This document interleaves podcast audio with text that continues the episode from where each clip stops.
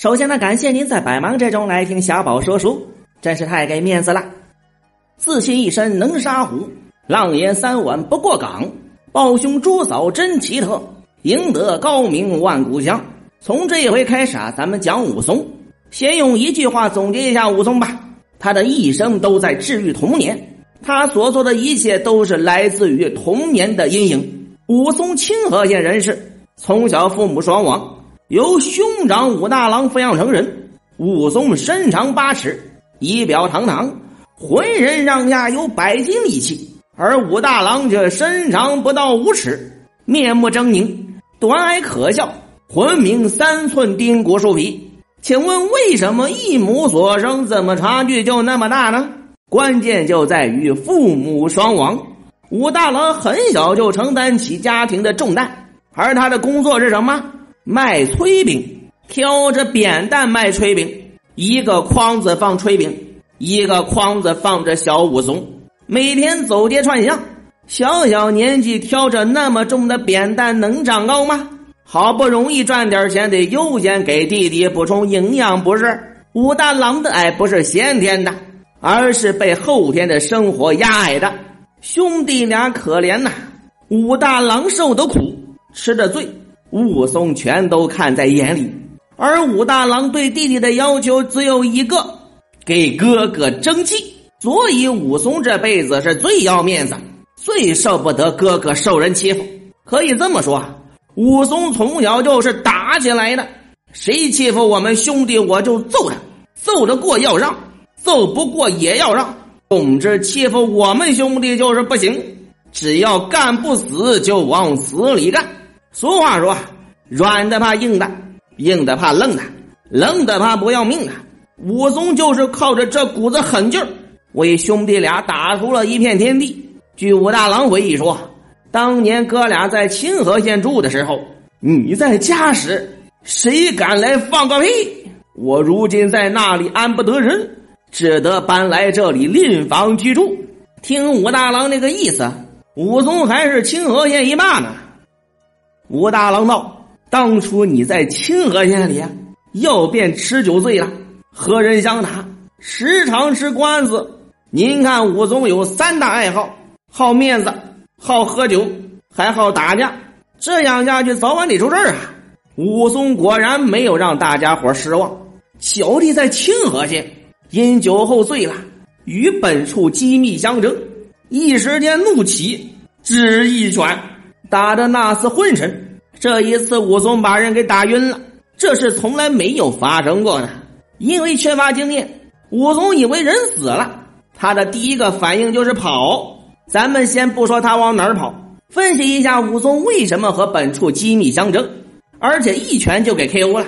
要知道鲁智深三拳打死镇关西，第一拳之后镇关西还能说话呢，而武松直接就给干晕了。什么事能让武松生那么大的气呢？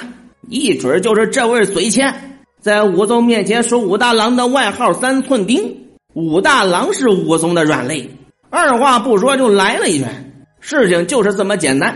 刚巧当时柴进的江湖梦想秀搞得如火如荼，武松一看自己这个条件那是相当的符合，于是他就投奔了柴进，请说出你的故事。武松琢磨了半天。好像没什么能够拿得出手的事迹，自己揍的人都普普通通的，然后自己又不是官儿，作为逃犯连个通缉令都没有。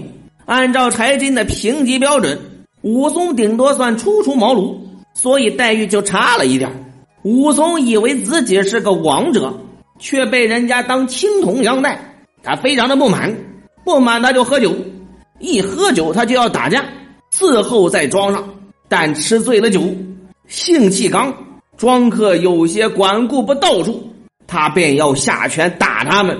因此满庄里庄客没一个道他好。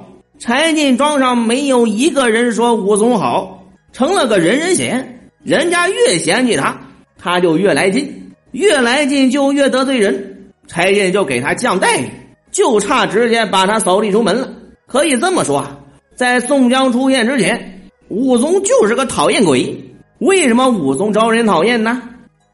武松幼年的自卑转化成了成年的自大，他的自尊心又变成了他的虚荣心，成了他的安身立命之本。可武松出身低微，如何让大家关注自己呢？唱反调，他时刻都要显示出和大家的不同，证明自己存在的价值。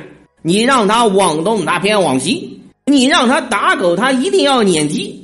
因为幼年遭受了太多的白眼儿，所以骨子里的自卑。出于自我保护机制。他又总是表现的过于强势，顺从会遭受更多的欺负。是武松在底层摸爬滚打获得的经验。别人打你一拳忍了，下次他一定会再揍你。这和林冲忍一时风平浪静的风格是截然相反。柴进对武松是越来越差，武松就越来越不满，混的也越来越惨。直到宋江出场。话说宋江杀了阎婆惜，到柴进家避难。喝酒去撒尿的时候，不小心踢翻了武松的火盆武松和宋江的缘分也可以叫一尿之缘。武松肯定不干了，我弄个火盆取火容易吗？眼瞅着就要揍宋江，庄客们赶紧来劝：“这是大官人的贵客，你得放尊重点客官，客官，我出来时你是客官，也曾相待的厚。”如今却听庄客扳口，便书慢于我。正是人无千日好，花无百日红。所以说，柴进是真的没事找事儿，人心没得到多少，却被人给恨上了。武松为什么在这儿蹲着呢？因害痢疾，挡不住那寒冷，把一仙火在这里香。您说他混的那么惨，怪谁呢？他自己呗，没事别作。乖乖吃饭多好，可他就是作。柴进来劝架，您猜武松怎么说的？却才说不了，他便是真大丈夫，有头有尾，有始有终。我如今只等病好时，便去投奔他。他指的就是宋江。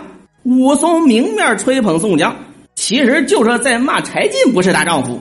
你还在人家吃住呢，当着外人的面骂主人，真的合适吗？可把柴进给坑苦了，直接影响了柴进在整个水浒世界的风评。武松越出名，说柴进有眼无珠的越多。武松敲打柴进，让身边的宋江很受用。这兄弟是我的小迷弟呀，那必须得安排安排。那么宋江打算怎么安排武松呢？咱们下回再说。